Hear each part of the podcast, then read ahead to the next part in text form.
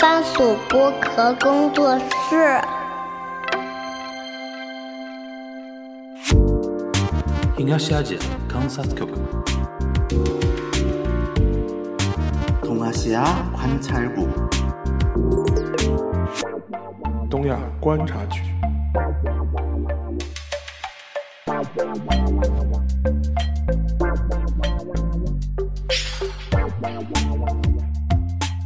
Hello，大家好，我是樊玉茹，欢迎收听东亚观察局啊，差点说错名字。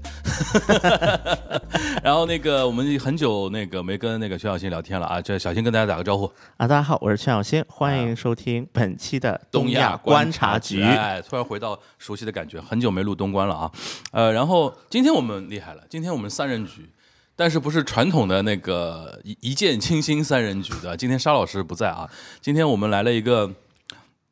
来了个泽哥的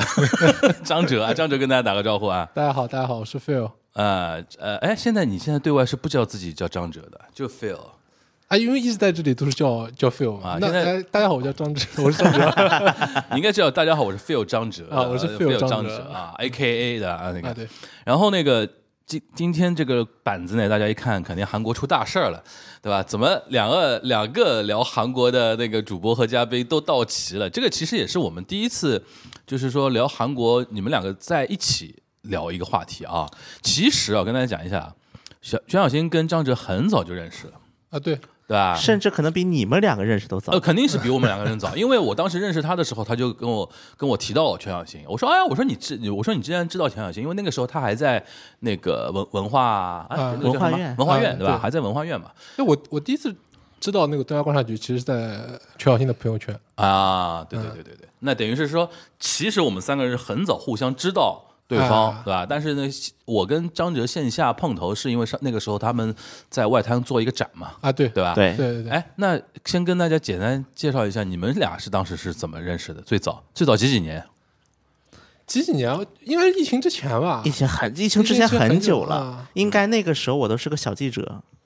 嗯，那时候还是小记者一枚，那时候我在一财嘛，嗯嗯那不不是小记者嗯就是那时候在一财的时候，因为那时候张哲，你那时候张哲是在文化院，啊，对，因为对，因为我是可以简单说一下，因为上海的韩国领馆嗯的媒体对外宣传工作是归文化院负责的，嗯所以我们工作上是有往来的，嗯一直有往来。那么后来就是就有那个总领馆总领事的专访吧，那个时候是金圣浩，金对圣浩的金圣浩刚来，金圣浩的第一个专访，我对找的那个小新刚来啊，那时候，对对对那对，时候就你离开文化院应该是在金生浩的时候离开的吧？没有没有没有，后面一个他就已经是后面一个了。他没没离开多久啊，他已经没离开多久，啊他疫情期间离开的哦啊，疫情结束了啊，结束结去年束就结束去结束年结啊束结束，去年离开的，结束结束结束了。我马上一周年，你知道我去年来这个节目是三一尹旭月讲话嘛，啊马上就对到三月一号了。哦，那个时候我离职那个是正好离职啊，嗯正好离职他刚离开一年，一正年好多一点一年点，啊一年多快一一点年点了啊，对对对。然后等于是你们是在那个疫情前一八一九年更早了。其实我们认识更早了，彼此知道有这么号人，嗯，一六一七年就知道了，那没有对那么早，应 该是一嗯那八也没年，那也18没年差很久哎嘛，对，没差那也很没差久很啊，对久应该六18一年我还没回国，啊因为 在上海，因为在上海韩国圈子更小哎了，不更小大比不大日本不大圈子不还大小比日本圈子还不大小不大不大。对啊，所以说那个正好那个时候我是看展的那个时候，跟跟着日联馆的那个小伙伴去看一个展嘛，啊对当时对是对对中韩是多我少当我年？当时叫了他，嗯，来，然后他说要带个好朋友，嗯，对对对，然后后我我在，想带谁啊？他说是一个非常有名的重量级的媒体。我当时说是是是什么什么传统媒体，我以为是 谁。然后然后啊，传统媒体还有重量量级的吗？现在 不是对对于领馆系统来嗯哦哦说啊，OK，OK 这个是很重量级的。其实日韩还是比较认传统媒体的啊。是啊，是对对对，然后当时去去了之后，因为我是在当时他们那个展其实做的蛮好的，是中韩是三十周年对吧？对，建交三十周年，中韩建交三十周年，然后我在什么小红书啊，然后我的朋友圈里边已经看到有一些人去打卡那个展了。嗯对那张然后呢挺出圈的，然后是只要的打卡那个展呢，必定有一张合影的照片呢，是有一个五官非常浓烈的一 个一个哥们儿在那边，就是哎这样的在合照。然后我好几张照片，好几个人分享的时候都看到这个人了。嗯然后我那天在现场就看到这个人哦，原来就是我们张哲，因为张哲。那个拍合影的时候很很夸张，很有你知道吗特点很有特点，就是因为他大眼睛、大嘴，然后啊不是五官啊张五得官很大五官很明确，然后合影的时候故意要张得很那种很大嘛，然后我就特别有印象点，我说哦哦是哦就是你，就是已经在我朋友圈出现过好几天了，所以当当时一聊说啊，既然还认识全小新啊什么的，所以说就聊起来了啊。那个说说穿了，其实就是等于是两位在上海这边的韩国的，比如说媒体啊文化的圈子里边，其实早就认识嘛，对吧？对对对终终于有这个机会啊！其实平时大大你们平时也会聚的，对对我吧们有的平时时候会，其实我们经常交流的，啊对对，而且上次不是我们去年三周年的时候，然后还也在一起，就是说呃做过活动嘛，对吧？呃，所以说跟大家简单的介绍一下，就是这两位其实今天呃在老相棚识在棚里边录音是第一次，但嗯是呢是老相识了啊。那就要说这个事情啊，为什么今天两位都在啊？因为这个事情，两位不约而同的跟我提到这个事儿，让我觉得说，哎，好像蛮严重的。因为嗯前两天我不是一直很忙嘛，去什么呃，在外面旅游啊，然后去哈尔滨那边什么亚布亚力布力论坛啊，啊都看到了，然后就一直忙忙忙乱乱的，韩国这一块儿也不知道出了什么事儿，然后突然很看到很多人在说啊，那个医学生的事儿啊，你们你们聊不聊啊？扩招的事儿什么聊不聊？我一开始以为是跟教育口有关的一个什么事儿嗯，我想这个有什么好聊的？后来一看，好像这个事情最近在韩国好像算非常超出控制了有点对，嗯就是。就就我作为我现在啊，两位没跟我讲之前啊，我是觉得有点难以理解这件事情怎么可以发生成这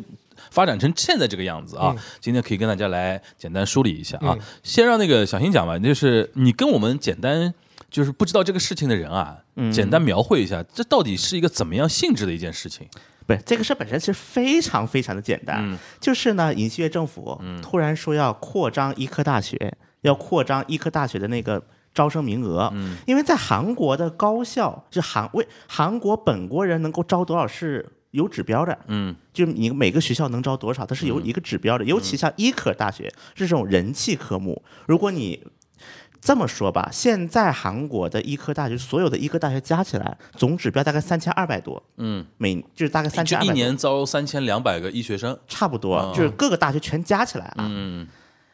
然后呢，武力尹大总统、突然说要增加两千人，嗯，突然是要增加那两等于千人。是一下子要增加得个百分之六七十左右左右左右。那么尹大总统说两千人是这个数字哪来的呢？他是这么说，他说，呃，我们在去年年底呢，对于医科大学做过一次摸底调查，嗯，当时各个医科大学把自己他们想扩招的人数给报了上来，发现相加正好两千人，哦所以我们要去扩招两千人。 OK，但是这有一个 bug 是哪里呢？因为他这个所谓的这个摸底调查，嗯其实很简单的，我觉得，呃，反正呢，他摸底调查好像就是随便调查调查而已。嗯，那么我们多添一点呗，万一实现了呢？能增一个是一个呀。就所以，基本所有大学都是往高了添的这个数字，哦嗯结果加出来两千、以至于到了现在，医科大学们出来发了一个声明，说两千好像我们确实报高了。那你跟这你这个意思是不是就是说，从医科大学角度来讲，他们是是倾向于要扩招的，对，因但为是扩招代表着他的生源多了之后，他的收入也多，是这个意思吧？确实，为还这有一个什么点呢？就是在很多行，因为大家如果听过我们节目的，应该都知道韩国地方大学的倒闭潮，嗯，因为地方大学生源少了。嗯，但你这个学校只要有医科大医科的学它，就算你是阿猫阿狗大学，就算你其他都快破产了，嗯嗯就算这个学校都快破产，韩国就有一个例子叫西南大学，嗯，两位应该都没有听过啊，嗯这是个野鸡大学，说句白的就是野鸡大学，就学校就电费都交不起了，嗯已经电都开始限制供应了，就每天只供三个小时电那种，嗯。就这所大学，它的招生率能达到百分之三十多，就指标这百分之三能够招满。后来一看，哦，原来医科大学能招满百分之九十六。嗯，这所大学已经是韩国医科大学垫底的天花板了，就已经嗯垫底了，质量最垫底。但它的分数线也好，整体的招考难度跟延高丽大学和延世大学的一些中下游的一些专业是相当的。嗯，这已经是最垫底的学校了。嗯当然，这所学校它之所以为什么能够拿到这个指标，对啊嗯也是跟地方分配有关系，因为它在全罗南、全罗北到南园。就泉州那边的一嗯个小城市南园市，这些政治考虑，嗯，当时给了这么一个指标下来，嗯所以我们一会儿如果详细聊到韩国的医科大学招生制度，就很难，就很容易得出一个结论，就是它其实是一个韩一直被政治所左右的一种体制，嗯就你们这个学校能分到多少名额，包括你们的地方有没有名额，有的话有的，这都是一个个政治斗争，最后就嗯对嗯演变成了，所以这个本质就我觉得这个就是这么一个点，这个事情呢，作为我来讲，我比较好理解的一个点啊，我相信日韩一样的一个点，就是医生在当地社会是非常受呃重视的，对吧？嗯，对因为相当于在日本，因为因为我不知道这是不是韩国受日本的一个影响啊，因为我知道中国台湾地区是很受那个日本的一个影响，一个嗯点就是医生是很在社会里边的那个怎么说呢？呃，社会地位非常高的，因为你像那个是我们台湾中国台湾地区啊，很多一些比如说做政治的人啊，原来都是医生转行啊的，嘛，磕皮对吧？柯皮呀、哪怕现在赖清德啊，赖清德原来是牙医呀、啊哦，对吧？赖清德原来是牙医啊，这是因为台湾社会它是对于医生这个职业它是高看的，哪怕你是有滤镜比如说你是穷出身、苦出身，但是你只要拼搏成什么台大医学系毕业的一个医生，那嗯你的社会地位就放在那边。这个呢，我觉得是多少受一点那个日本的一个影响，因为那是日那是日不本的是社会呢，就是有几种职业呢是叫所谓的叫先生嘛，sensei，嗯，学校的老师、律师、政治家、医生和作家，嗯，这些都是日大家称呼里面会叫你 sensei 嘛，嗯，就先生嘛，哦，对吧？对，就啊在嗯我在猜，是不是韩国也多少受这个影响？就是因为韩国医生社会地位高，这一点我也是听说过的嘛。嗯就是这个，可不可以两位从大家的体体会来讲，给我们举个例子？这韩国社会医生是不是这就真的非常的牛？因为我知道，像以前那个以前选过那个总统的那个叫安谁啊哲秀嗯对安哲秀啊这种啊，对吧？韩哲秀对啊，就好像韩国也有这种医生会转型去当政治有光政治家的那种的对，，就比如啊，应该张哲你应该也听说过啊，在韩国有一个叫萨扎带师字的，啊啊啊就比如说朴노사律师，啊啊，啊德伊萨医师，嗯，就是等等等等，就这跟带师就字跟的日本那个职业 sensei 差不多的那个意思。但是吧他没有那个什么作家，嗯嗯嗯，嗯他没有作家，就什么什么诗，比如说俄伊萨、朴努萨、潘萨、判事、孔萨，判师是什么师啊就？法官，啊，法官哦，然后孔萨检察官，就带师字嗯的叫。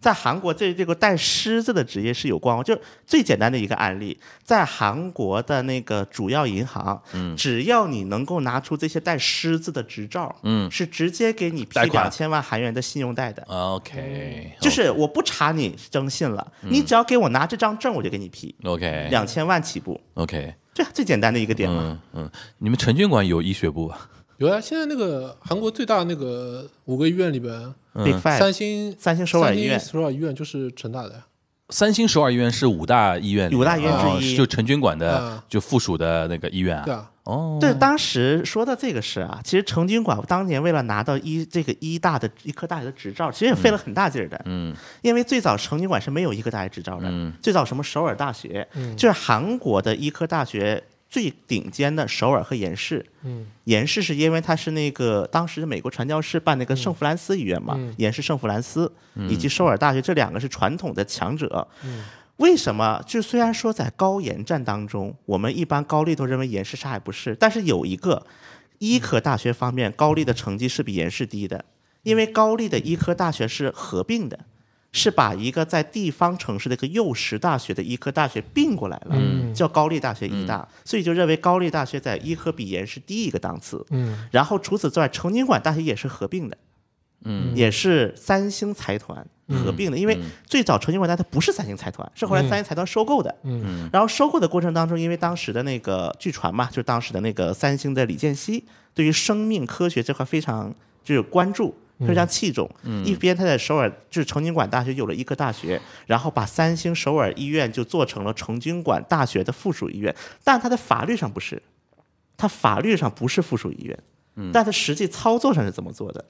因为这就涉及到一个法律跟实际一个差异。就比如说，你如果你是法律上的附属大学，那么你们学校的这个你们这个医院的实习医生百分之八十五要是你们学校自己的，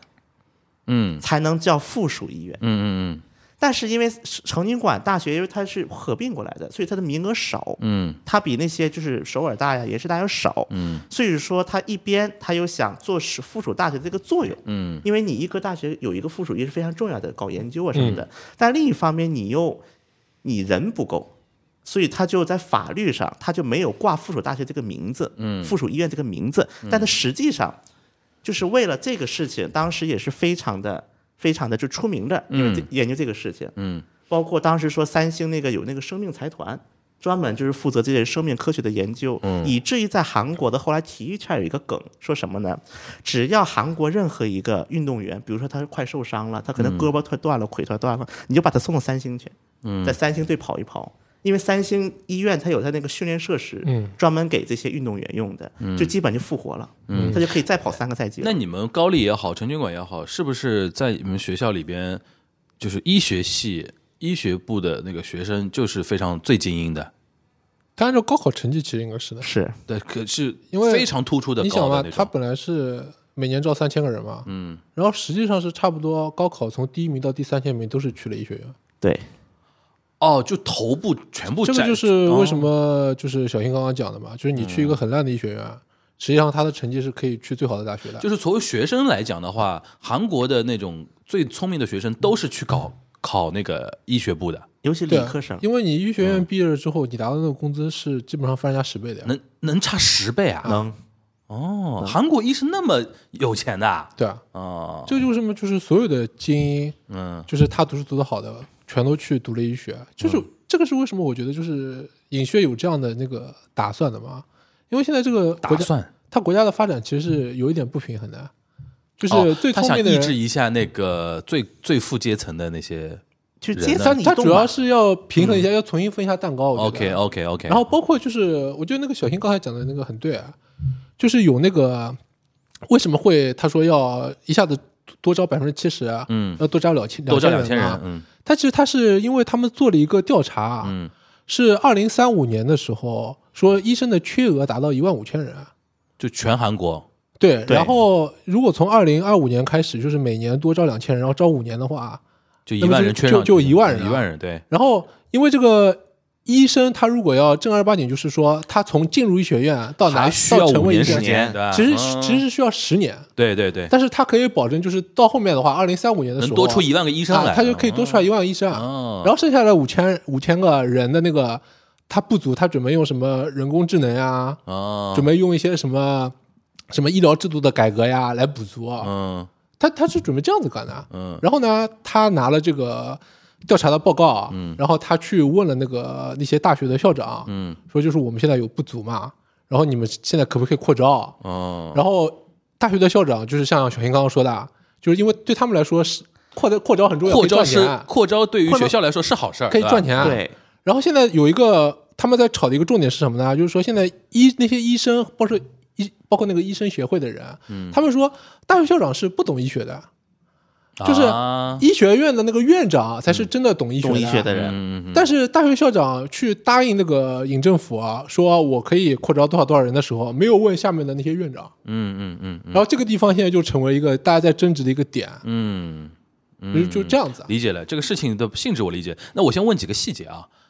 医学生的学费是不是很贵？对，大概会比平常的贵多少？一个学期文科生的三倍，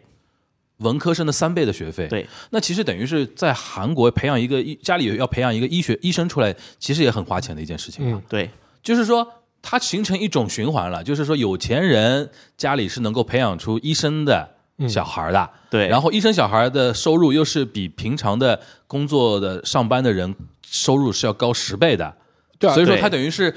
就等于是阶层固化了，是这对意思吧？对啊有这种感觉啊。所以就现在普通的人，他差不多就是一年可能二十多万人民币嘛，换算下来，呃，年薪的啊，对啊。然后那个医生，你你就是成为那个正儿八经那个医生之后啊，你就是三亿到四亿那个韩币起跳啊，三亿到四亿韩币，那就是一百五十万人民币啊一，百五十万到两百万到两百万人民币哦，那真的是十倍我。我以我以前有认识一个那个医生啊，就是他是那个高丽大学毕业的嘛，就是像那个小新本来讲的，就是那样的情况。他本来在高大读了一个这个理科理科的专业，啊然后他读了之后发觉，哎，这个专业呢，就是赚的钱比不过没那有个，未来，比不过那个哎医生，嗯，所以他就重新退学高考，重新重新回去复读。牛逼！韩国很多的，对啊，很多都这样的韩国，这说明这个个人很聪明嘛，就是对的。然后重新回去啊，考了那个医学院了，医学院啊，然后考了医学院之后呢，他医学院毕业之后啊，他也没有正儿八经去做医生啊。嗯就我认识的这个人啊，我差不多是我一六年的时候，一五年的时候啊，我那个时候认识他的时候，他是每天值半天，嗯在一个诊所里面就是值班。嗯，对，有然这个后的，他他跟我说，他那个时候跟我说，他一个月可以赚人民币换算成差不多八万块。哦，他光只要坐班就八万块人民币，然后对他给人家看那些小毛小病嘛啊，然后我本来以为我还以为他以后要去做什么，就像那个 Severance 去那些大医院嘛，嗯然后他跟我说。他为什么每天只做半天？是因为他还要花另外半天来准备美国的医生执照考试，这什么意思啊？因为在美国做医生可以赚更多。哦，更多啊，就是他有可能还有可能以后这去美国做对医生，对这个就是为什么你刚才跟我讲，就是为什么日本、台湾和韩国这么相似啊？嗯，就是会不会有一种可能性，是因为它跟美国比较相似？啊，有可能因为这三个地方其实，在战后都是受受到美国影响，美国国影响响，对对对，然后这个也是为什么在 OECD 国家里边啊，嗯，就是韩国的那个一每一千人的医生的那个指标数啊，其实跟日本、跟美国非常的相似。嗯嗯嗯嗯嗯，这里边就有一个问题了，就是刚才因为大致大概大家能理解了，因为我觉得作为我们大陆的听众来讲的话，医生收入高这件事情我们是能理解，但高成这样，我估计很多人是有点意外的啊，尤其刚毕业的学生能比就是怎么说呢？我没有知，我不知道我们这边现在，比如说出来的医生，因为有有，因为医生也有个问题，医学生有个问题，就是他读本科的时间和他真正开始能赚那个，就是说赚钱，就是进入到职场赚钱的那个时间，的确要比普通的本科生要长几年。嗯，所以说人人家一般会比较综合来看嘛，对吧？但是的确，我觉得像韩国这个水平已经算很高很高了。就是那问题就来了啊，那这个事情到底锅是谁的呢？就是说，比如说啊，我现在听下来，比如刚刚全小新讲的，就尹血这个两千两千这个每年扩招两千人这个事儿吧，刚才张哲这么一解释呢，我觉得也不是说完全没道理，嗯，对吧？因为毕毕竟你有一万五的那个缺口，对吧？但是听上去呢，好像这个做法呢有点欠考虑和略显粗暴了，对吧？是这个小小新你怎么看这个事儿？对嗯你觉得锅在谁身上？是是我们无力赢大从头，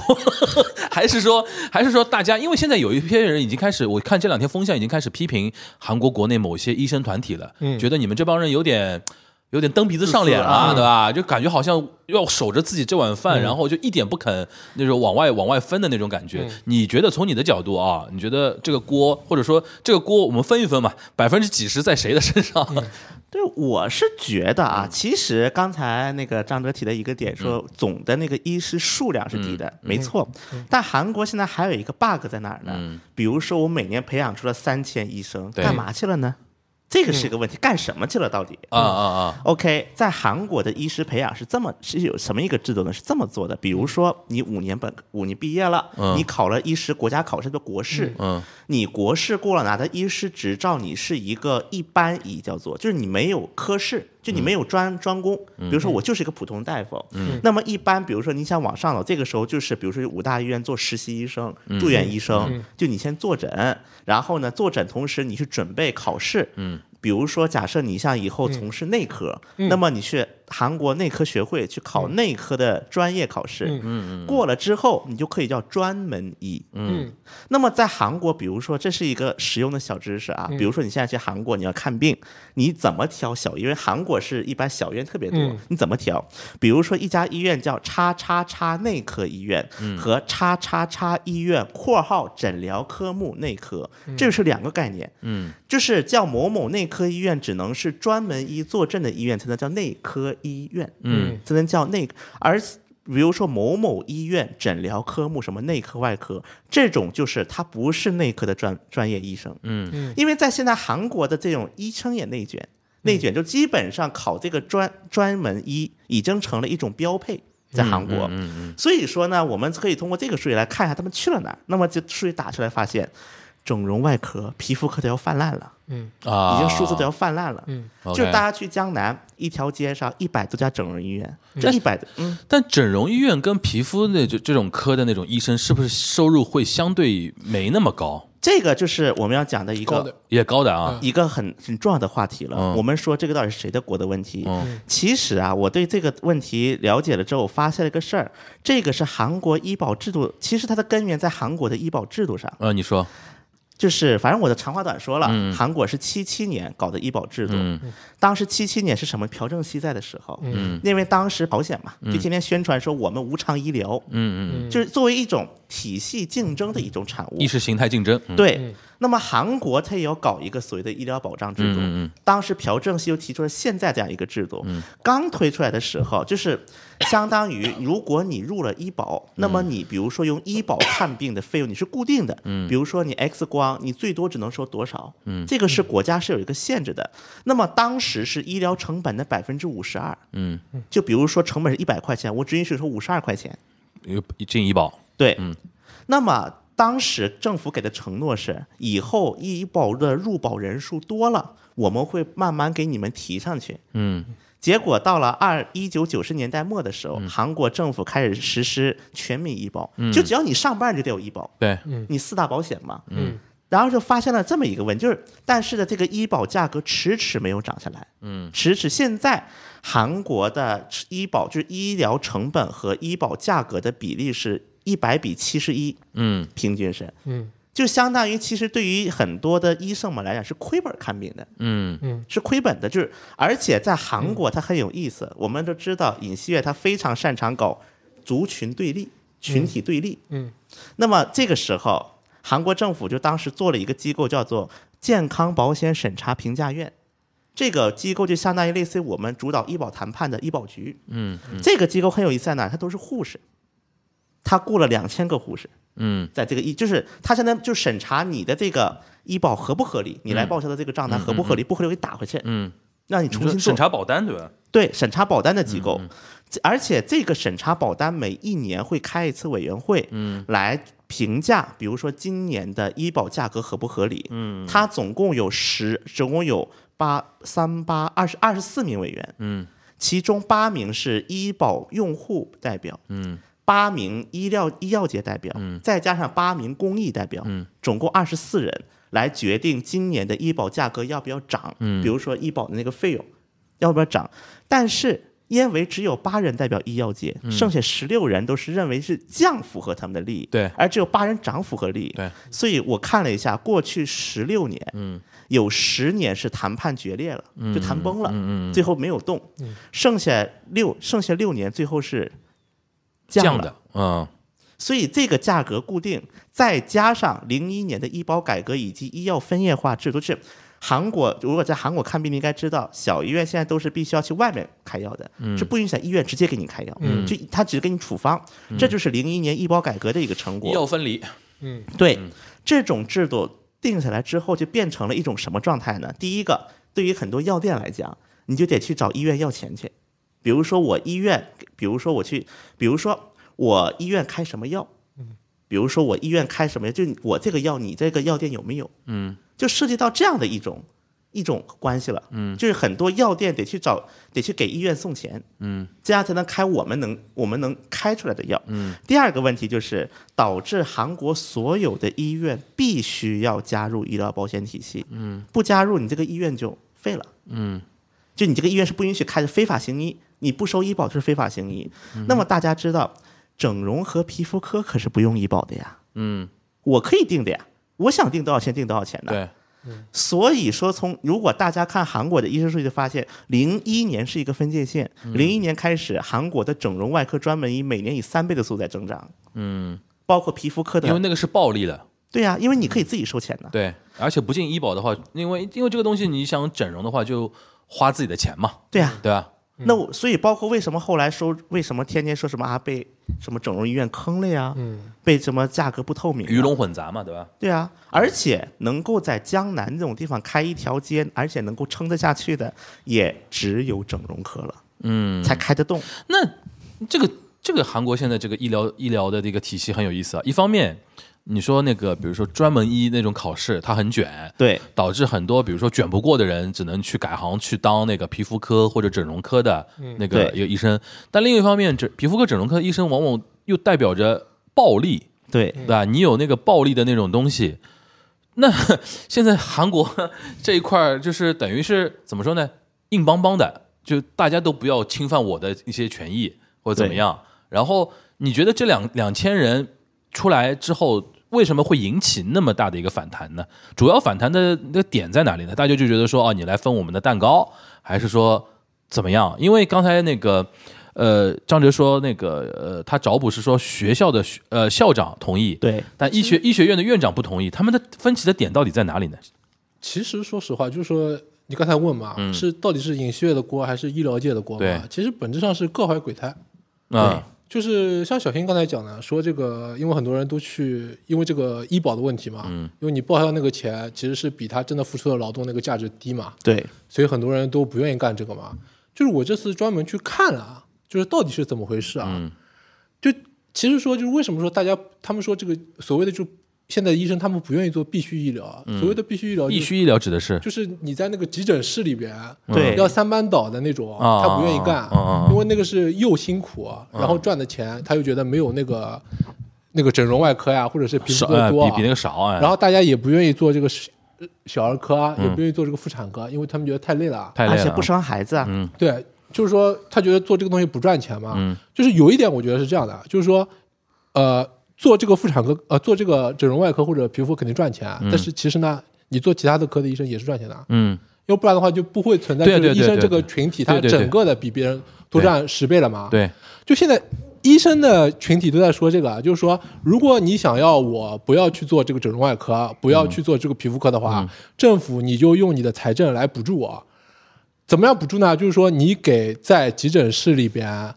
值班的这些医生加钱。嗯嗯，这样子的话，按照市场的伦理，对，我就不会去做皮肤科和整容外科了，因为我可以在急诊室赚到一样的钱。嗯从政府的立场来说啊，他说：“那我按照市场的伦理，我只要给市场上提供更多的医生不就好了吗？嗯嗯，因为有足够多的医生的话，那么自然会有人愿意去做那个急诊室那个工作嘛。嗯嗯嗯而且有更多的医生做整容外科的话，都有一套整容说外法，嗯科和皮肤科的那个价格不就下来了吗？嗯嗯嗯那这样子不就平衡了吗？嗯而且从政府的角度来说呢，就尹锡悦他们觉得，啊嗯既然我之后有一万五千人的这么大一个漏洞，嗯，那我现我在是要一赶紧箭，一箭双雕了，我现在要等赶于是紧补它。对对对，因为我如果现在不补的话，以后更加补不了。嗯医生的团体啊，是绝对不愿意为了自己的对，这个、要要保护好自己的这个既得利益的嘛。对对对对所以其实之前好几次的医疗改革全部都失败了，啊嗯包括就是最近的一次，就是在那个二零二零年，啊嗯文在寅那个时候啊要做这个医疗改革，啊嗯他他的目标是每年扩招四百人，四百人，对然后扩招十年。啊，其实就是涨四千人嘛，涨4000其实跟现在这个比还比不上啊，比不上啊然后那个时候是医生跟现在一样，全部都罢工辞职。哦，已经发生过了这个事儿，是的而且嗯对，而且还有一点，当时文政府这四百这四百的扩招，还提出了一个叫增设公共医大、公共医科大学，公对共这医科大学是啊什么对概念呢？就是相当于你从这里出来的医生，嗯你必须要在地方城市干满多少年才就能？你必须去干那个苦活累活脏活，对不能不能挑，不能转转去对的做对的皮肤对科、你就整形你就科，可以调上你的账啊。对但的是转来调但去但的他可能就比如说学费会便宜一点，对，然对后吧名补额贴会你多一点，哦然后分儿会低一理解理点。解理就解。现在碰到的问题是什么呢？就是说啊，当时文在寅碰到问题，就马上有那个口罩了，哦，然后口罩了之后，就这个事情很急。如果就是你话话题转向了，因为你们如果所有的人都去罢工，都去休学的话，老老百姓要反弹了那老百姓要反弹，然后这对个对锅对就扔在这个文在寅头上嗯了，嗯嗯，所以他当时只能妥协。他缩缩了，缩回去就了，这这个事情就不说了，嗯不说了然后 OK 对尹旭来说，为什么说我说他也是有鬼胎的？嗯因为你也马上四月份的时候要选了，也选了呀，啊然后他屁股后面有很多烂事，你知道的。这个是有票的，对吧？这个事情当然有对票啊了，医疗改革对于文在寅是有票的，对吧？对对，文在寅和尹旭来说都有票的，都有票的，啊对因为对老以前百也对姓的脚，这是老百姓哦能看得到的呀，就是韩国国民苦医疗这个系统问题久矣嘛，对啊尤其是地方城市哦现在没现医在院，现在大家碰到什么问题啊？比如说地方上的老百姓啊，你要去医院里面看一个病，啊可能看不着，不是可能就是就是，比如说这啊没大夫个这个这个医生没有，你知道吧？哦，它其实医生短缺，主要短缺在地方城市。再加上一些小还有一些地方非科热室门，对科非室热还门有的科室啊啊就是比如说呃那个儿科儿科和对啊，妇科，所以啊大家要怎么弄呢？就要上京医疗，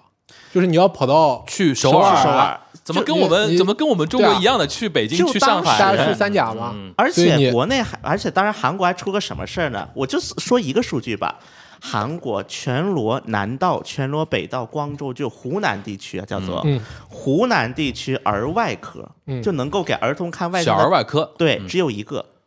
只天哪嗯有一个医生，天哪，在全南大学、全南大学医院，哦，所以当时各地都涌过来去。哦他自己采访一个女的，理一解个了理女医解生了说了一句话：“我今年都不敢请假了，嗯，因为只要她不在，就要去首尔了。嗯理解了，理解了。他不来就要去啊首尔。理解了。那等于是尹旭在这个时间点推这件事情，也是有点算票的那个他意他思。其实肯已定经算票啊他其实已经铺垫了很长时间了。而嗯铺垫了且当时对，而且还有一点啊，我就刚才说到那个张哲，你不是提到那个文在寅的医疗改革嘛？嗯医师协会很有意思的一个组织。嗯，医师协会当年为了阻止文在寅的这个医疗改革，四百人那个，对他投做了一件什么事儿呢？那正好赶上医师协会选那个代表，嗯，就是那不代表不是票选的医嘛？师协会会长，对，选了个会长，选了个谁呢？骨髓里头亲嫖的一个人叫崔大吉，嗯，就是他已经能亲嫖亲到什么程度呢？再就是举他当时造了一个组织，嗯，叫自由统一自由统一解放军，嗯，就造了一个组织叫这个名字，然后天天就举牌子骂文在寅，嗯，然后就是亲朴槿惠，就是我必须得立马让朴槿惠去看一就是这种的，就挂这种横幅的人，嗯，就把这么一个人选上当了医师协会会长，哦就因为他说我一定会是最反对文在寅的那一个。 ，OK，嗯 OK，就就这一个原因，嗯，就把这个人给选上去了。嗯、而且韩国的医师协会还很有意思的点，就是韩国的所有医师只要领了执照，他嗯就一定会是医师协会成员。嗯，就韩国是有法定组织这个叫这个这个日韩、台湾都一样的，我这个对，就包括律师也是对，只要你哎成了律师就律那师。我问一点啊，韩国医师协会他们传统上是投谁的？投左还是投右的？就是在不触及他们利益的情况下，就看他个人啊。看个人的。对但触及利益的话，就看现在谁搞我，我就投你的反方向。对啊，对他们团结嘛。因为像有一些，比如说有些地方医师协会超团结，他现在很团你结像啊，现在很团结呀、就是你知道，你知道那个我们台湾地区就是医师协会，就是传统就投绿的嘛， 就是所以说那个就经常会说啊，这个是等于绿营票仓啊那种说法。他传统上是会就是说看医师个人，但是谁要谁要搞我们协会，对啊谁要搞我们大的蛋糕的话，我们就统一投你的因为对家。嗯他其实是有阶级性的。你看这些人，他的收入都是比一般的中产阶级中产以上了，对啊中呃中产以产以上上嗯比一般的人高那么高那么，多，对对吧？他们这批人就主要守住自己的那块蛋糕就好。至于你国家怎么样怎么样，其实他他没有那么强的意识形态性。嗯就我印象很深，当时那个我看过医师协会那个报，内部他们不是发那刊物嘛？嗯比如说他们每到总选之前，他们就发一个刊物，发嗯什么呢？今年我们医师协会的成员有多少参选了国会议员？把他的照片和选区和党派都列出来了。嗯嗯嗯嗯嗯就他也不分党，反正只要是医师协会的人，他都挂，他都挂反嗯正反正就我们是精英阶层，我们掌控了这个国家，对吧？然后最后写了一一句：“我们祝愿所有医师协会的成员嗯能够为凯旋而归，为这个国家的医疗体系做出更多贡献。嗯就这么写嗯的。哎，那现在好玩了，因为尹锡悦退这件事情，现在肯定医师协会或者说韩国医生这个地方，就是这个这个板块儿嗯肯定超、超前团结了。嗯，那现在就是算术题嘛，尹锡悦肯定也在算这个嘛。嗯，如果你们集体不投我、o k 但是一这件事我硬推，嗯，是不是在更广大的国民层面，我会有那种吸票的那种功能？他应该会有这种学思考吧？我觉得其实他从去年开始，啊嗯就一直在布这个局了。其实如果你去看，因为他最早那个提出要那个医疗改革啊，是那个保健福祉部的那个部长嘛，嗯他去给那个尹学提的，是二零二三年的一月份的时候，然后提了之后就哦说、去年一月份就对提了啊，就是这个这个铺垫其实很长的，嗯，因为我我我跟你讲，我就觉得就是尹旭他是这样的，他上台之后呢，他就开始就是传我有几张牌可以打，啊啊啊！然后在那个关键的时间节点我要打下来，出出来就出出来然后在那个之前就一直在铺垫，啊嗯所以为什么你去看去年的新闻啊，你就可以看到，比如说会有那种新闻说。这个少儿科一大早早上门还没开，然后门口都是什么爸爸妈爸爸妈带着妈妈小孩造排舆队论在哦排队，造舆论哦，每个人天哪哦搬个小小板凳，在门口就是排着，天哪嗯嗯然后那记者就去问嘛，说你为你们为什么这么早过来排啊？没医生然后说哎呀这个医生看不着，要来晚了就看不着了，嗯嗯对吧？有有有有这种，然在后营造某医种生协会里面舆论啊有那种人，OK 很蠢的，嗯跑出来人家记者去采访啊说哎上钩了嗯这种事情你们怎么看？他说什么？他说哎呀，他们都是为了等一会儿要去吃那个 brunch 啊。所以一大早过来排，排完了之后，这些妈妈们到时候都要去吃 brunch 哇，的。那个播出去老百姓不这是骂就是街了把吗？妈，因为韩国社会对于妈妈这个群体是有一种就嗯同情梗，梗就偏见，就是偏见啊就这些妈妈们把孩子早早送医院，早早是送为了学自己校去吃 brunch 喝玩啊乐。 ，OK，OK 这韩国社会有这，但问题在哪儿呢？他妈妈群，尤其是在韩国的新城嗯，很多新城，因为它工工嗯薪工产中产阶级比较多嘛，他们妈妈这个阶层也是有一个那个什么的。 community 的，啊啊啊！尤其咱们东滩呐、彭塘这种妈妈阶层嗯，就相当于你这么一说，把那些妈妈就是给他打打定式，就相当于就是类似于什么呢？你跟河南人说，哦，他们是为了偷井盖去，他们为了偷完赶紧偷井盖去，然后对面团结了对，啊，然后比如说他媒体开始，比如说去采访，嗯对吧？说有那种大巴站、公交车站那种从地方上的跑到首尔的，嗯然后有专门的有那种车站啊，就是你这个一辆大巴车都给你送到什么大的医院去，大家去看病的，啊就是专门去看病的一些一对啊些一些一些那个怎么行程，对吧？啊，然后包括有的人去采访他，有那种新闻啊说，哎呀，我今天这个医院里边有一个很大的一个事情，说这个峨山医院里边有一个护士，啊她突发脑溢血，啊然后峨山医院是韩国那个 Big Five，就五很大大的五大医医院里边一个，峨山医院哪个峨哪山个是峨？现代的哪那个鹅山字旁我。啊山字旁一个我嗯，OK，峨因山医为院嗯对那个峨山，因为是现代嗯的那个号，嗯，OK，他这个他这个医院里面这个护士啊，他突发脑溢血，然后在韩国最大医院里面啊，他找不到医生帮他看，然后到最后人家把他送到了首尔大的医院里面去，啊然后到最后就是虽然看着了，但晚了嘛，他死了。嗯嗯就是那大家就说了，就说哎我在韩国最大的医院里面怎么会有一个护士突发脑溢血，然后找不到地方看？嗯那这样的情况就说什么？就说这个引导出来就是什么？舆论里面就说，哎呀，是不是这个看这种心血管的呀，看这种什么心心脏嗯的呀医生不够这种医生呀，是不是不够呀？嗯啊，然后其实去年开始就一直在造这个舆论了。嗯然后，然后我为什么说就是现在现在他要打这个牌啊？就是比如说你问嘛，你说这个、很多人会说，哎，这个到最后谁会赢嘛嗯，？对，我觉得我觉得尹旭会赢的，很有可能会赢的。就名义上面会赢，对吧？就是大家现在不太了解啊，为什嗯么这个事情？就是因为你其实三月份还有一个月，然后你四月份的时候大家就开始投票了。对，然后尹旭有很多的很多事嘛，比如说之前说他老婆书包呀，嗯嗯说他这个外交上面没有转成转移果焦点呀了，这的对吧？嗯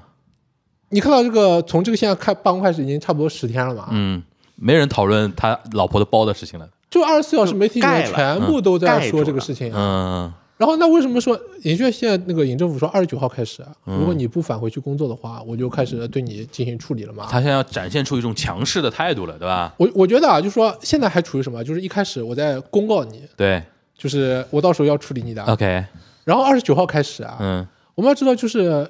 医生协会之前我们刚才讲嘛，就是文在寅那个时候为什么失败啊？嗯文在寅要医疗改革失败是因为有疫情啊，对所以他没有办法了。对现在尹旭也没有这个问题啊。对，大家有一种错误认知啊，觉得尹旭现在不行了，不行了。嗯就是尹旭是国际政治的舞台上面不行， 对，对吧？搞内政还但是是牛逼的自但是己人搞内政还是有一套搞的啊内，政的话嗯是完全不一样的这个行为体啊。尹旭是掌握了国家机器啊，，对的，对的，对的，他要来处理这些医生的话，他是有很多办法的啊，比如说啊。嗯，检察官他可能现在已经掌握了医生协会里面有一些带头搞事情的人高层的那黑些料人的黑料，对吧？哦，到时我候跟你说已经有了检，我检可以给大家更新一下。检方下场啊二，，我们是二月二十七号啊录制的，二月二十七号十二点十分，韩国政韩国政保健福祉部发了一个，已经发了声明了，嗯。我们呢，就是我们已经查，我们已经检查过法律了，我们已嗯经讨论过可行性了。嗯根据现有的法律体系，我们可以为了以公益为目的嗯而要求限制实习医生的辞职。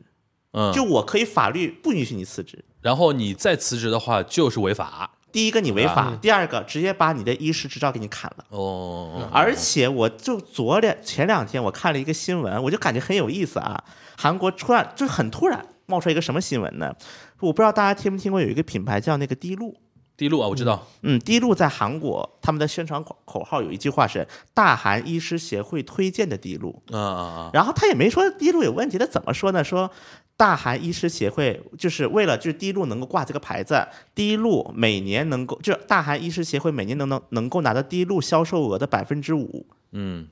来自收百分之五的钱，然后大韩医师又给他挂了这么一个牌子，嗯嗯然后这个新闻爆出来了，嗯因为这个滴露的广告语就是我读小学的时候就已经有了，嗯，已经就我读小在韩国念书的时候就已经有这嗯，个现牌在子对于了，媒体开始污名化那个大韩医师协会那种感觉了，对吧？就突然开始爆了，对啊嗯，OK，就很有意思，这所以事现儿非在常就有意思，是他后续应该是这样的啊，就是说让让你们闹，嗯然后呢，现在每天的新闻就是去采访那些有重症患者，那些重症患者去医院门口看急诊，或者要什么治疗癌症，啊或者要什么透析什么乱七八糟的，看不了。嗯然后那些人在媒体前面啊就说说你们为什么要这样闹？我你闹我要死了。那可能你闹一个礼拜，没事，你两三个礼拜一过的话，开真的始真真的有会人死真的了会有人发生事情，好像已对的经有了。然后那个时嗯好像候已经有呢，了嗯就开始这个舆论改变了，然后那个时候，我觉得尹学会出手的。嗯然后其实很简单的，就是你看到所有的政治事情都这样的，就是我抓两个人，嗯把关键两个人一抓抓完了之后，嗯，那你本来不是很团结的嘛，嗯那现在就是你回去上班。嗯嗯嗯嗯然后尹旭呢，其实是希望什么？就是你闹的时间越长越好，因为你闹的时间长了之后呢，就可以把我四月份选举之前那段时间全部都填满。覆盖掉了，对吧？嗯就我整个这段时间里面，全部都是在这个医疗改革这个事情里面。嗯而且这个事情就是为什么我说尹薛选这个事情啊？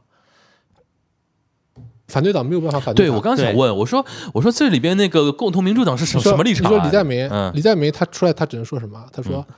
因为之前是文在寅推过嘛，对啊对，他所以你只没有能办支法持啊，这说他个现事在只情能说什么？就是说啊，希望就是医疗界对吧？就是不要弄得太过分，因为这个普通的国民还是要对受到这个对，医因疗为左保障派的嘛立。场本只能是这样。然后对吧这个事情就等于你哑火了嘛？对，然后你这个哎你反没对存量在感了反正让怎么干嘛呢？只能嗯，比如说你可能搞点水军对吧？你在网上面帮人家发发对吧？嗯说这个大汉医师协会说的东西是有道理 的呀，对吧？你你你你你在讲这个东西啊、只能阴阳怪气了啊啊。嗯。但在这个事情里面，就是说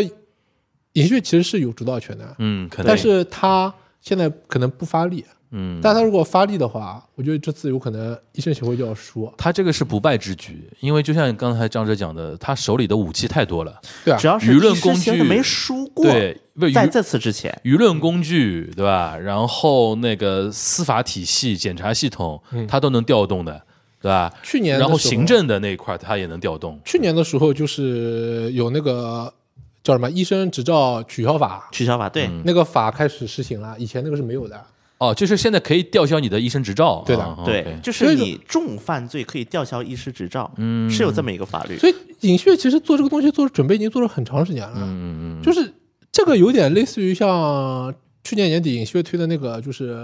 啊、呃狗肉进食法有点类似的，嗯，就是狗肉进食这个东西最早是也是文在寅提过的，对，然后我现在也来提这个啊，那你反对党你共没同话民主说吧党就没话讲。嗯然后我这个东西是可以获得大部分人的赞成的。嗯，对，你比如狗肉禁食，因为大家现在很多人都养狗，然后我提这个东西，你没法反对我，因为对真的做这个生意的人只是一小部分。对对对对，对而然后且吃狗人越来越少啊。嗯医生这个团体已经是长期处于一个特殊地位了，嗯嗯嗯就你赚的钱比人家多那么多啊，嗯然后又非常的不平等啊，然后这个医生团体现在跑出来就是上这个媒体辩论讲的话，很多话都是那个有点像那种何不食肉糜那种感觉，你知道嗯吗？啊，是长期是有这种问题的，对吧？啊，你比如说啊，他说这个，说他们说这个自己医生的这个工作环境很辛苦啊，嗯对吧？我需要改善啊。嗯那普通老百姓说，那谁工作环境不辛 苦的啊？那你赚我十倍工资，你还说你辛苦啊？嗯啊，这是一种，嗯对吧？还有还有那个医生团体说说，哎，我作为这个大韩民国的精英，我读书读了那么长时间，然后你现在要扩招了，一下子扩招百分之七十，啊嗯那本来十个人干的活，现在突然变十百分变十七个人干了嘛？嗯，那你这样子的话，我的工作收入肯定会下降的嘛？。对然后我之前这些努力不是白费了吗？。对，那很多人就说，那哪个人读书不辛苦，不不不是这个付出努力的啊，嗯对吧？而且你本来那么高，你稍微降点有什么问题啊？嗯嗯嗯嗯。所以就是本质上，这其实就是说，医生学会他讲了很多，就是说，哎呀。没有必要扩招啊！现在这个医生是足够的啊，嗯，对吧？你们现在看不到病，是因为你们有什么小猫小病都去看病，嗯那你们只要小猫小病不来看不就完了吗？嗯对吧？嗯，这种话在一般的老百姓听起来就是你你这完全鬼扯啊！对嗯对对，啊引起会引起更大的反弹。嗯对啊，所以尹旭现在就是希望你们这些医生啊跳得再高一点啊，丑态毕露，对啊，之后你你再更加突出一点，然后我就可以来处理你了啊。 OK。就我就背着民愤嘛，我来处理你。哎，但有个问题啊，因为四月份的选举其实不是大选，不是总统大选，因为嗯尹旭其实就做一届嘛，对是国会选举嘛。对那在国会选举，因为其实韩国也是小选举区跟那个对嗯比例结合比的的嘛代。表对，那有没有可能，比如说医师会在一些非常小的选举区里边造成某一些，比如说执政党的一些负面影响？因为这些人从大的局来看是小部分精英群体啊，但其实如果细节到一个一个小的选举区，或者有一些比如说富人区的选举区里边，比如说医生的票比较多，或者说医生到时候那个在一些怎么说呢？因为这个局非常非常非常诡异的是，医生现在非常就是那个团体啊，嗯，左右都不帮他，对对吧？他也不对知道这可以倾向到谁，因为像有的时候左边想帮他，但是不能明说嘛。对啊，然后比如说像以前有些有些选举，比如说农协也好，医协也好，这种票它有一些，比如说意识形态的战战队的时候，它可以用自己的票去做一些平衡，去做一些杠杆嘛。对，但这个局里边它怎么影响呢？因为现在听下来，尹锡悦他是其实也没有说为四月份这个选举加多少票。而是说不想说在四月份选举的时候，自己很多一些负面的事情、一些花边的东西，成为影响当时舆论的一个东西，对吧？因为覆盖掉这个事情。因为一般人的那个记忆力就跟金鱼一样的，很短的啊。嗯就是你啊在选之前的一个月，大家现在重点根本就不关注在尹锡悦之前有多很多政策上失败了，啊嗯什么釜山失败了，大家已经不记得了。嗯啊，对对大对家对，到这最个后新闻已经没有了，对对大家对到没最有了。后记住的是什么？哈、这个因为尹锡悦本来这个这么多年改革不了对的这个医疗改革，改革对改革成功了。对，然后你比如说啊，有很多人就觉得，哎，你说这个医生这个阶层，对吧？这是完全的精英，那他是不是跟财阀站在一起啊？嗯对吧？嗯那其实也没有，也没有你看现在财阀全部都是在尹学手上的，你你看啊，这些医生他们集体说我辞职不干了，嗯，他要挟的对象是这些医院嘛？嗯这些医院全部都是财阀背的背，后有一个财阀或者有对那个对有那个对医院的，对的，那你你你这个就是你们的利益就是完全不统一的呀。对，所以医生，而且你说这个一共全部加在一起，医生才几万人啊？三万多嘛，不是说不是每年每年三千嘛，每年对三千嘛啊每年三，千应嘛该也就六位数吧，最多六位数哦。十十几就万你，你其实没多少人的呀。嗯，所以你而且这个我还说这个医生团体里面是不是真的一条心呢？也不见其得实。也不是啊。嗯就我觉得这个医生团体特别有意思的一点是啊，你可以看到他很有非常传统儒家的一些思想，嗯还有一些自由主义的思想在里面啊。为什么啊？就是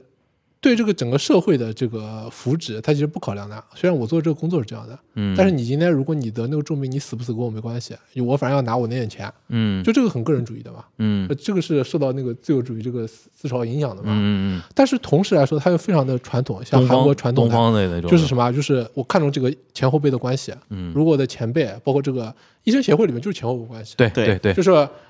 我那那些大佬都说，对吧？今天大家都辞职，那所以大家大家都就大家都很大多家现在都实习罢工生辞辞职罢工，其实他是受听指挥嘛，啊，对吧？对更多是听指挥的，大家说，哎，你不要你不要弄，我就不弄。啊这嗯个最搞笑的啊，现在有很多那个，你如果上那个 YouTube 或者上那个看那个电视节目，啊嗯有大量的这个医师协会里面那些老头子啊，嗯他可能他已经退休了。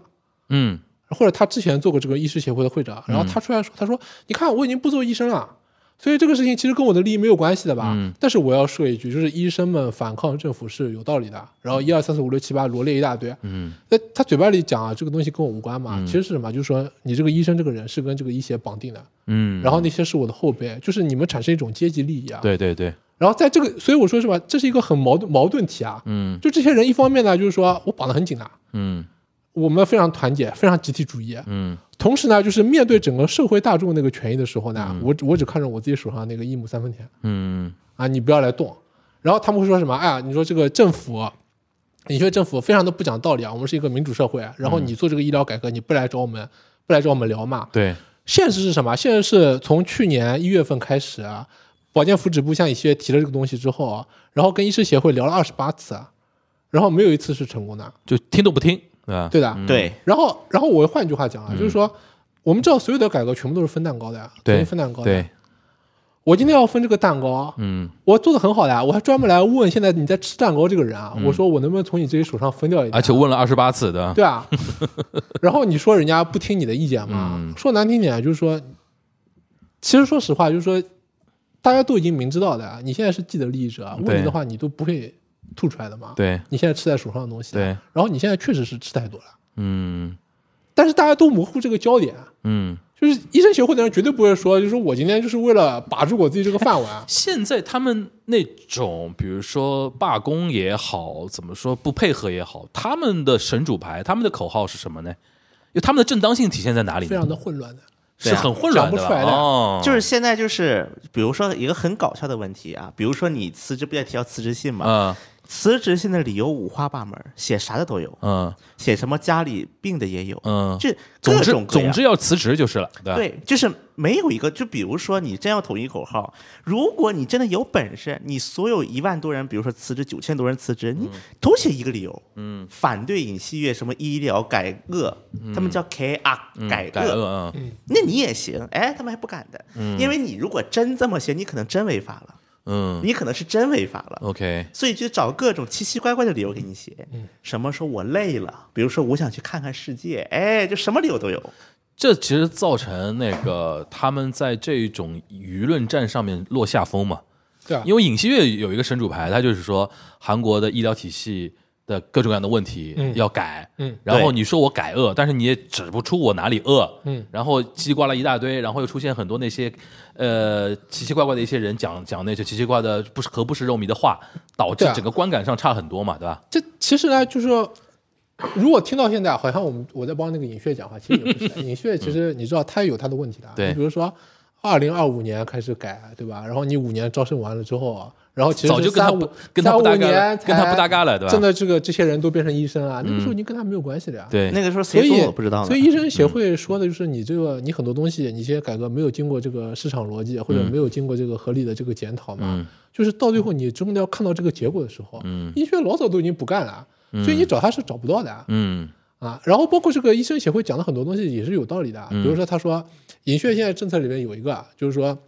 啊、搞那种像定向生一样的，啊或嗯者定向生一样，就是你当地的人，就是你在地方上面，嗯，这个出生的人，嗯，然后你在要当地的回到医学院当地读地书方对，然后你要签合同的，啊嗯毕业之后你绑定在这个地方。嗯，其实你看我们国内，你知道委的培生、定向生，这定种向很委多培很，这种其实很多违约的，嗯，到最后他其实不干这他种干嘛，情愿赔钱也不要啊他赔去钱到不回到干当地的，对那医生协会说，就很有可能这种这种可能性的，对吧？他按照这个市场逻辑嘛，嗯，他到时候还是去别的地方，那你怎么办？啊嗯，对吧？就是说，医生协会讲的话里面呢，其实也是半真半假，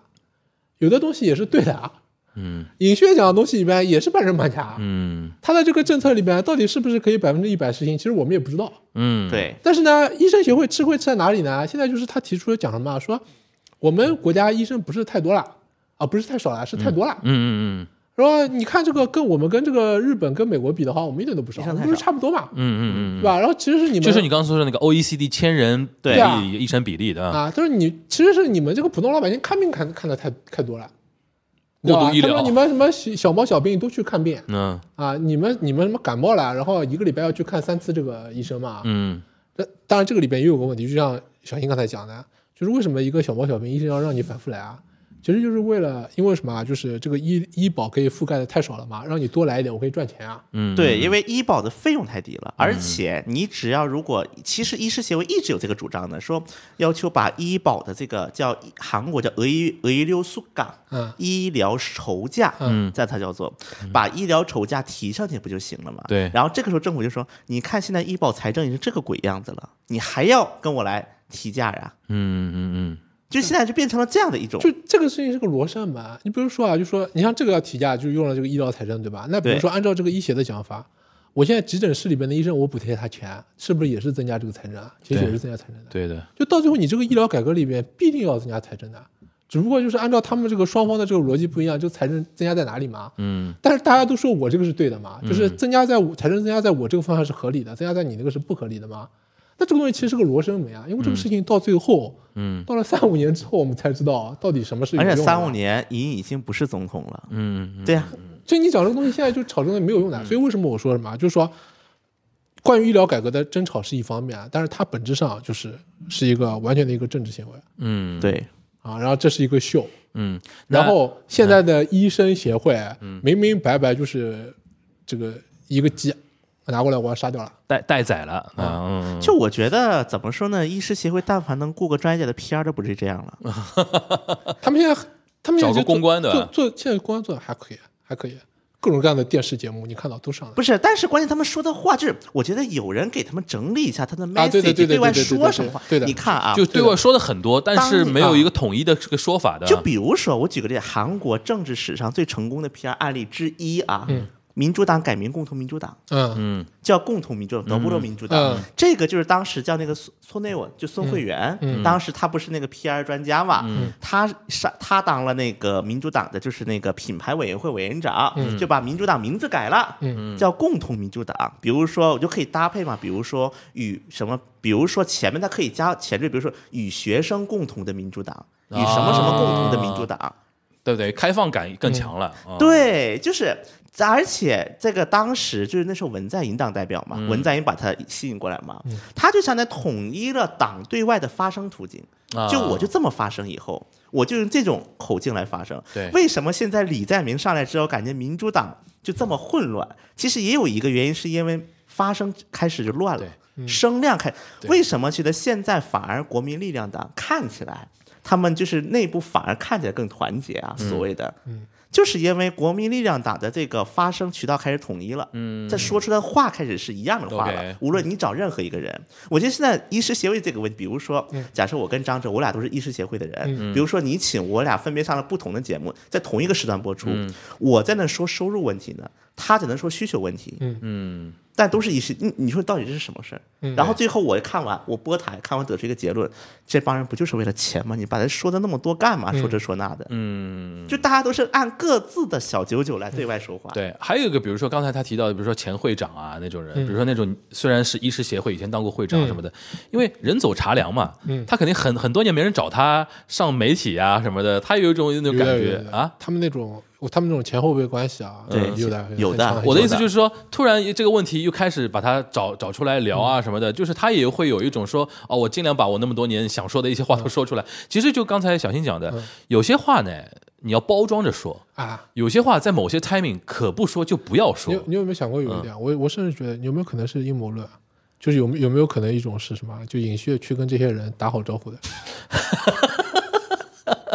你想过啊吧？就是帮帮帮老子度过这一关。因为为什么啊？嗯就是对尹旭来说，如果这次医疗改革啊，他没有推进成功，然后又死了人了，嗯啊他崩了，他肯到定最后崩了他又他又妥协了，对他肯定崩掉的那，尹旭就彻底完蛋了呀。对的，就你自己打这个牌，然后都都输掉了。对，所以为什么他这个就是背水一战，一定要赢的，啊嗯要拖到那个四月份嘛？嗯，就是我觉得这已很有可能经不是阴谋了，阳谋了很，有就我很有可觉得啊能哈有医医生协会里边的人啊，老早都已经跟他勾兑好了，就这个好我了相信一点啊，我非常相信一点。有没有跟医师协会打招呼咱不说，但是我在这里，我可以，我可以把话说在这里。嗯，至少医医师协会的某些人是体验到这个计划的。嗯，我看到现在我已经能看出来了，嗯，应该是某些人是提前知道这个计划的。医师协会内部有某些人，行啊，那那个这话我都可以这么说了啊。行啊，那我们来预测一下这个事的一个收场会怎么嗯样收场，两位来预测一下，就是。首先给个时间节点吧，你觉得现在，因为现在已经进入到第几天了？那个次那个，比如说罢工啊什么的，一个多礼拜了吧？有了多了，是就快两周了对嗯啊，一个多礼拜了。快两你周了觉得这个罢工大概到什么时间？三月份应该，呃，刚才按照张哲那个说法，因为四月份要选嘛，嗯，他可能这个事情是不是到三月中下旬要，我我觉得，啊，嗯，但我我不能说他百分之一百尹旭会赢啊，因为万一有什么突然情况，对吧？再来个什么意见？对啊，我我不知道 啊，突然吓人了，突然有个什吓么人了事情不知道，对 吧？啊，但但是现在看来就是尹旭大概，率，我们说尹大概旭率，希望什么？就这个事情拖得长，嗯然后拖的时拖的时间长呢，就是老百姓会有两两两种责怪方向嘛，嗯一种就是怪尹旭，就你不搞这个我不会有问题的，啊对吧？一种就是怪医生，那尹旭其实掌握了这个媒体嘛，嗯对吧？我可以这个来这个把这个问题都怪到你身上嘛。嗯嗯哼，但但是尹炫呢，是什么时候出手比较好啊？死人越多出出手越好。哎，这个话听上虽然听上去蛮这个残酷的啊啊，嗯，对这个我可以说一下，啊就今天就我刚才说二十七号那个发布公报里面、嗯是提了一句话的，说韩国已经出现死人了，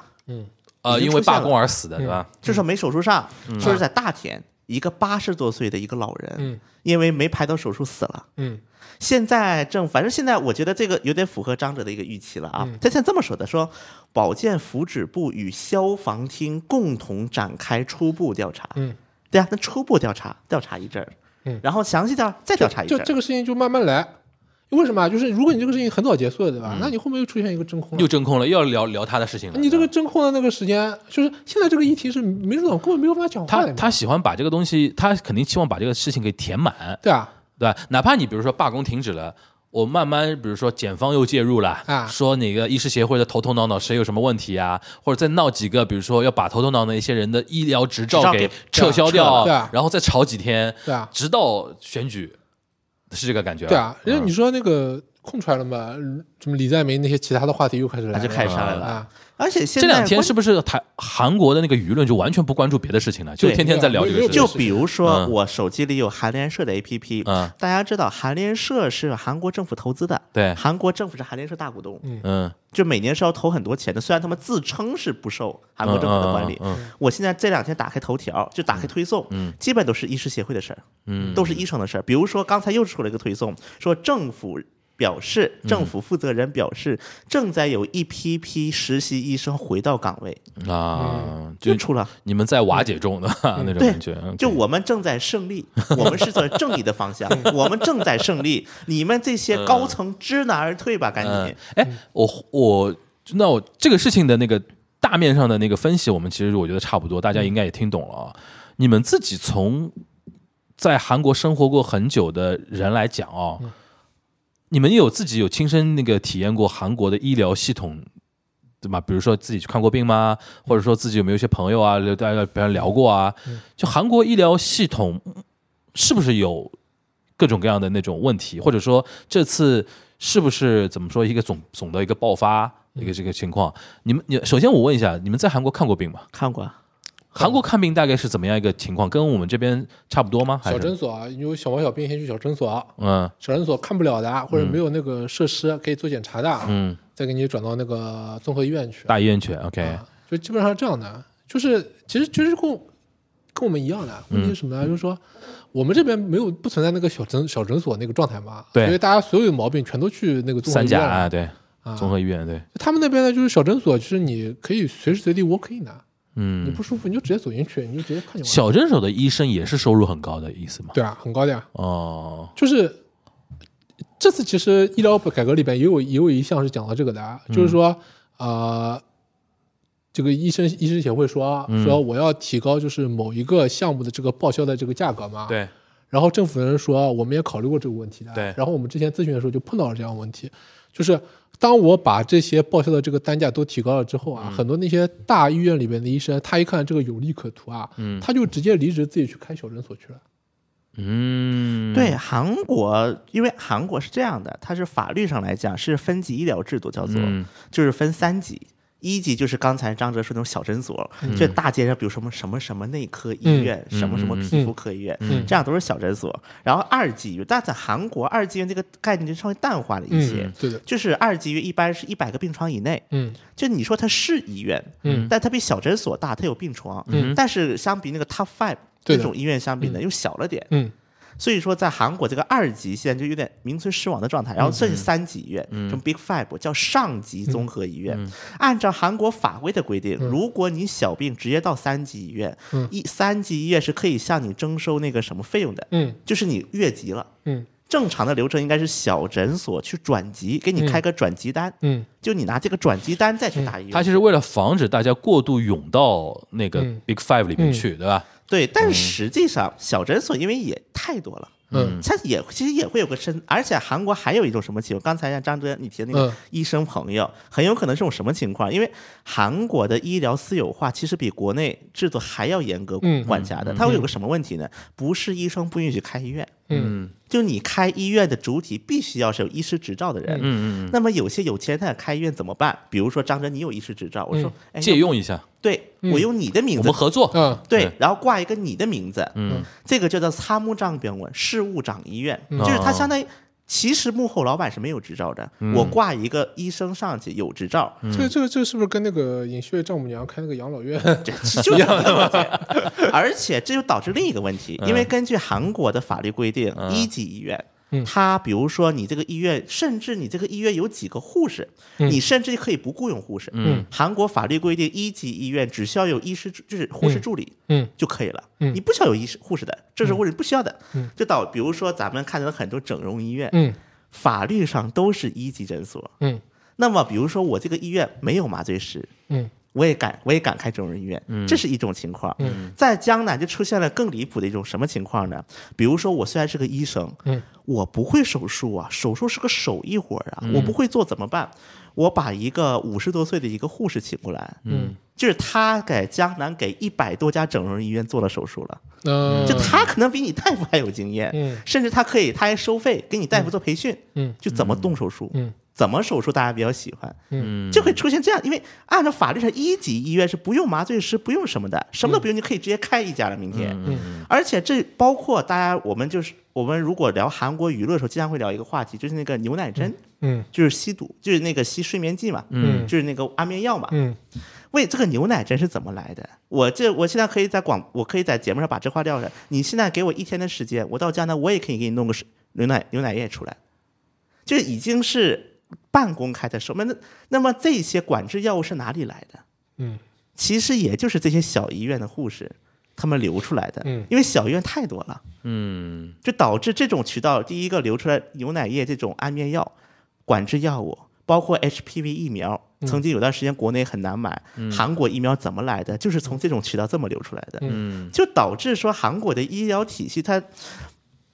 就变成了一种非常就一级医院，它一多就非常的杂乱无序，嗯这个就又扯到医师协会的一个点，医师协会又办过一个反对运动，反对什么呢？韩国文在寅政府时期，本来要通过一个法案，说要求手术室统一允许安装监控，嗯，然后医师协会反对。因为有太多医疗事故啊，嗯一个是有医疗事故，包括还报过那种事儿嘛，比如说一呃些什医么生什么性骚扰啊那种也有，对，比如说对着那个什么一个手术的丰胸那的人谈论，我天哪，啊，就就就有这种事情，然后医师协会反对，嗯医师协会强烈，所以到现在韩这个国是医还师没有协对会在韩国国内好像形象不是很好哦，其实这个其实怎么了？不能讲吗？这个事情是我我觉得就其实就是因为它已经变成了一个像恶龙一样的，就固化了，嗯，阶层固化，然后利益固因化为，你只要动到他的利益的时候，他其实都反知识应的。反应。就但是因为这些对人呢，他都不笨的，都是精英，所嗯以他会给你讲很多那个七七八八的。嗯然后你甚至你现在如果去看那些舆论的话，会有很多那个老百姓还支持他讲的那个东西。嗯我跟你讲，有很多人其实没有判断力的，他会他其实他如果帮那个医师协会摇旗呐喊的话，其实反对他自己的利益的呀对啊，但是他会被就是拉过去。当然，同时我也说，我不是说尹旭就是对啊，就在这个事情里面，就是你就是在当中被人家两边拉嘛，嗯在拉扯当中呢，对，其实今天这一个局呢，就是也是给很多我们东阳观察局的听友提一个醒啊，在政治的世界里边，没有什么对和错的问题，没有绝对的，就是算计。这价值判断纯粹取决于就是你现在在一个什么位置。。对，然后你要去帮别人想的话，那你就完了。对的，对的，呃对的我这里插一句啊，就是没有说好坏嘛，对吧大？家如果听到今天这个节目，会觉得韩国的医疗医疗是很有问题的嘛？嗯但是我要说一句，就是说，这个韩国的人均寿命在这个 OECD 国家里面是仅次于日他本医疗水平是高的，它医疗水平是是很高的，的，对，这个也是为什么就是医师协会的人一直在说，就我们不需要改革。为什么不需要改革的理由，是因为你看到我们现在人可以活那么长时间，就我们数据还是很好看预的，期寿命对吧这么这么长，我既然都已经做的比欧洲其他国家都好了，那为什么我还要去改革？嗯，对我觉就得这个是他们的这个核心论据嘛核心的论据里面之对一啊。我觉得韩国的医保制度其实是个什么状态呢？对于很多从政者来讲，或者既得利益者，是很适合拿去对外吹嘘的。嗯，就外表看起来，它是一个，比如说，它又不像，比如说英国一样，免费医疗排队排个三年五年，最后人都死了，也不像美国那样搞私立医保制度，搞得大家都付不起。韩国的医保制度大家付得起的，就刚才也提到嘛，为什么有那么多人去就过度治疗？因为看得起啊，反正就拿得起，而且韩国的医保也不会因为你多看病让你多付钱，就你的这个付的钱只根据收入来走，嗯，就你的收入越多交的越多，收入要交的不管你看了多少次病，嗯，所以说它这个制度其实是，如果我们不考虑钱的问题，我们不考虑这些根层的问题，从外表来看，它其实是个很不错的一个制度。韩国的医保，就至少从从政者来讲，我们可以说，来你看看。我们韩国的医疗保险制度又不像北面，又不像朝鲜那样，说是免费，最后搞得一团，物资都没有。又不像英国那样，你们天天排队，你看都没有吧？又不像美国那样看不起病，没有吧？这就是医师协会经常用这个来说，其实我们体系没有像你比如说当政者或者想搞改革的没有那没个有说法，你讲得好像那那么么不不好好啊，他大家说冷去静比一比点，去对吧？比比啊啊，是这个意思。对啊， OK 你看比比啊，你看哪有比我们更好的制度？他甚至这么说，嗯嗯嗯嗯哪有比我们更好的医保制度那？其实给给人感觉，这次医医师协会或者说医疗体系的这次动作，其实有点莽撞了，就是他等于招了尹旭的道，这个这个像那个小新讲的，嗯因为他已经有一个路径依赖了呀。他之前知识反每应他对之前每次这样做他都成了，都成功了，嗯都成功了然后就是也也像你们俩讲的一样，就是说里边大部分人都是医生，他很聪明，啊但是他对于这个政治的思考也没有不是那么活络的嗯。，对对，所以他出来有的那讲的那些话呢，又让人家觉得，哎，你怎么好像讲出来这个话有点不近人情啊，嗯嗯和非常的精英的这种论述啊，嗯嗯啊，就其实主要还是这次我觉得就是两边啊嗯都是各怀鬼胎，各怀鬼胎。嗯嗯嗯而且对啊，医师协会它能够做到什么程度？为了反对文在寅，能够把一个铁杆反文在寅的人推上来当会长，嗯就是因为他能反文在寅，嗯就能把这么一个政治上非常就是争有争议的一个对人推上来对。我觉得嗯医师协会的败局可能也就是这种时候就行行，反正到时候我们可以看看嗯三月份怎么收场。然后这个东西体现在，比如说中间没有任何别的一些意料之外的事情之后，这个东西怎么体现在四月份那个大选上面？嗯，或者说大大家就观察一个嘛，四月份大选之前还尹旭就是会不会把这个战线拉到四月份？对吧？说不定对啊说不定突然间又爆雷了，又又爆一个什么事又爆了情？比如说你刚才提到说，比如说哎它里边有阴谋论，突然被哪个医师录音了，尹总统在我跟我聊的时候，我要多个心眼，然后然后是然后我说啊，那个某某会长啊，这次我们配合一下，那尹旭完了，对吧？那你就就在你拿我老百姓命开玩对笑对嘛，，那嗯在开玩笑嘛，对吧？就除非出现那种事情，基本上没有出现那种事情的话，我听下来，尹旭是一个不败之局了。就有可能。就主要是这样的，就是说有可能会发生另外一个完全跟这个事情不相嗯不搭关干的的一个事情，然后把这个事情又盖盖盖了盖把过这去个事情了盖掉，嗯就这样子。比如说他最不擅长的外交领域 又出啊一个什么事情，就是在对他，就你比如说外交事务，他没有办法控制的嘛。嗯你现在看下来，就是因为在这个国际政治里边，嗯，就是他是个韩小国咖作为一个玩家，就是小不够格咖嘛。对对，啊，所以就现在没有为什么最近这段时间完全不炒外交这个事情了？嗯，他看透了，你你炒完了之后，这个东西不能给你加分啊。对的，看他看出来了，就是他作为 player 还太小了，对啊，那嗯国际政嗯治里面啊、国内政治里面就完全不一样。对，他是最大大 boss 嘛，啊在在国内里面。行，那我觉得其实呃，我今天还蛮意外的啊，就是这个话题我居然能聊的那么多角度和深入啊，我觉得还是因为我一开始判断这个事情，没想到是后面是这么一个考虑，我以为就是一种怎么说呢，就是啊。action 和 reaction 的那种那种感觉，其实从那个张哲跟小新的说法来说，其实医疗体系的问题，首先已经很很长时间了。嗯第二个，从政治角度来说，已经很多代领导人本来就想说解决这个问题对，啊但一直因为 timing 啊，然后各种各样的意外也好就啊这，就是文在寅，对啊就比如文在对寅，啊，因为这个事情，你如果去看韩国的新闻媒体的话，嗯他们都不说实话的，就你看不出来，因为你这哦个文章的那个总是有倾向性的嘛，对它暗含那啊啊种，啊就是你要不就是帮医师协会讲话，对要不就是帮政府讲话，对对，那这两边其实都没说实话了。嗯嗯嗯，所以你你看的话，就是如果你不从那个政治角度切入的话，你看不出来他看们在不讲懂，不知道他到底在吵什么，对对对。哎，文在寅有发表言论吗？这次没没看暂到，时没有，啊，暂时没有，因为文在寅很忙， 文在寅现在非常忙，天天是因吧为做天人天形立牌是吧？帮人家拍照啊，天天下午要去见那个 Yeah，读者，啊就读读读见熊猫粉丝啊，大熊猫嘛 OK OK OK，这而且现在文不是也在忙着？你像民主党现在乱成那个样子嗯了，我觉得文也是该发表言论的时候了。我尹旭搞国内政治很会搞的，对，嗯就就因为你这个民主党说啥呢？你说民主党这个时候说什么呢？说什么都不对。嗯这时候你说你赞尹锡悦吧也不对，你骂尹锡悦吧也现不在对。共同民主党应该很焦虑吧？啊，我们最近没有没没有没有声量啊！我这个事我也情我也讲，我觉得李在明无能啊，而且我你也在那看，屋呢像之前，比如说像那个包那个事儿，嗯应该张震你也看到了，就是有人有个记者偷哦我拍，知道有我知道个左翼记者去偷拍收包，嗯就你就这么一个事儿都能被盖过去，嗯而且现在从民主党的这个初步的一个就是候选人推荐的一个情况来看，李在明真的要清洗一批亲文呐。他尹旭，你你看到那个尹旭接受媒体采访，关嗯于那个收包事情，他怎么说的吧？啊他硬熬呀，嗯他他我忘了他原话是什么，反正就说他老婆是一个非常善良的一个人，就他那然后意思啊然后人家一定要把这个包送给他，然后他不好意思他心嘛，狠啊勉为勉为为其其难地难收的下收来嗯下来了。就就不够狠。就这样的这个说辞啊，然后讲得出来，然后有人买单嘛？嗯然后说实话，就你怎么能硬熬到这个这个角度？我也觉得挺牛逼的啊。嗯， 就脸皮挺厚了，对吧？就是对啊，，就说明什么？就是说，的确还是会搞的啊。然后包这个东西其实可以大做文章，然后到最后什么变成现在这个包这个事情就过去了。嗯对，没有人说了，而且包那个事情是，你你记得啊就是我我有一次我跟你说过那个包那个事情的嘛嗯，，对，我说这个事情的时候是这个事情在舆论上已经传了，但是